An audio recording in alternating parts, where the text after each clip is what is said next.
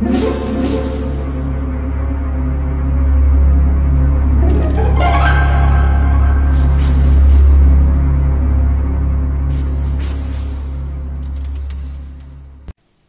家好，我是小依依，欢迎收听一分钟破案。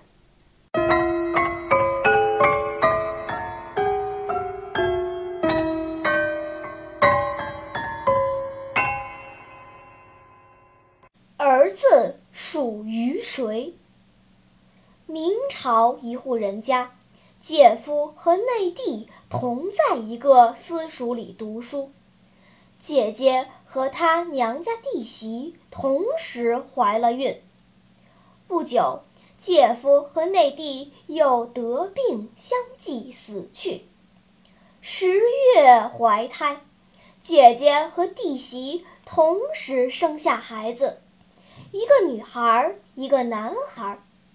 满月后的第三天，弟媳来县衙告状。说婆家姐姐在回娘家时，把她的儿子换成了女孩。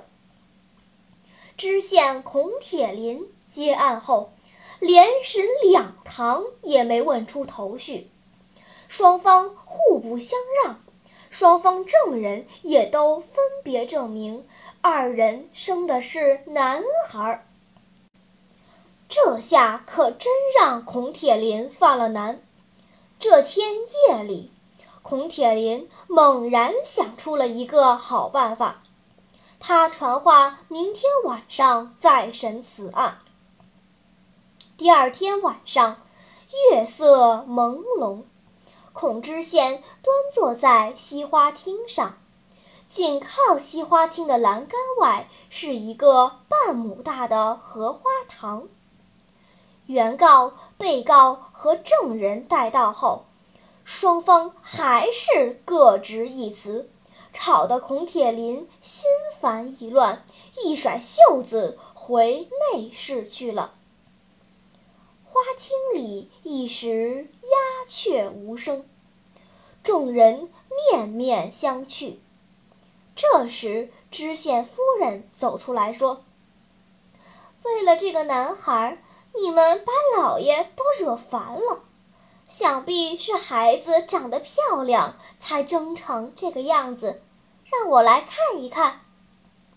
说着，他就从姐姐怀里接过孩子，抱进了内室。过了片刻，孔铁林走出来继续问案，依然问不出来什么名堂。他顿时火冒三丈，手持惊堂木，在案桌上拍得啪啪响。就在这时，佣人把小孩抱了出来，说是夫人已经看过。孔知县随手接过佣人手里的孩子，怒气冲冲地指着孩子吼道：“为你这乳臭未干的小儿！”累得我连审两天，还未审清问明。像你这种婴儿，白白给大人添了烦恼，要你何用？说罢，两手一扬，就把小孩子扔到了荷花塘里。只听扑通一声，那孩子又在水面窜了两窜，就沉下水底了。这一下。顿时吓呆了原告、被告、衙役和证人，花厅里立刻乱了起来。姐姐跑到荷花塘边，捶胸顿足地呼叫起来：“快捞人呐！可别淹坏俺的孩子呀！”而弟媳妇只是一听响声，就疾步窜到荷花塘边，扑通一声。跳进荷花塘，扑到水里去救孩子。案子就这样轻松地破了。聪明的读者，你猜到结果了吗？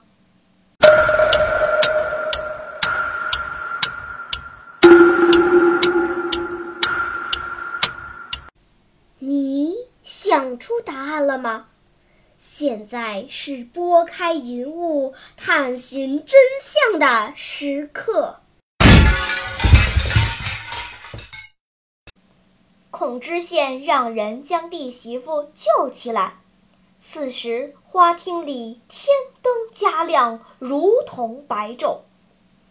孔铁林再次升堂，手捋胡须，威严地说：“此案已明，本县心中有数，命姐姐如实招供。若再谎言狡辩，一定严惩不贷。”姐姐只得如实招了移花接木、偷梁换柱的夺子之计，而那扔在荷花塘里的小孩儿，则是用红绸裹着的一条五斤重的大鲤鱼。那孩子在夫人床上睡得正香呢。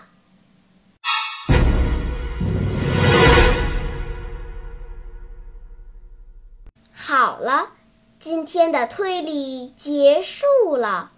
小朋友们，你喜欢听悬疑推理故事吗？如果喜欢，就请关注小依依讲故事吧。在喜马拉雅 FM 上，我将为你呈现更多谜一样的故事。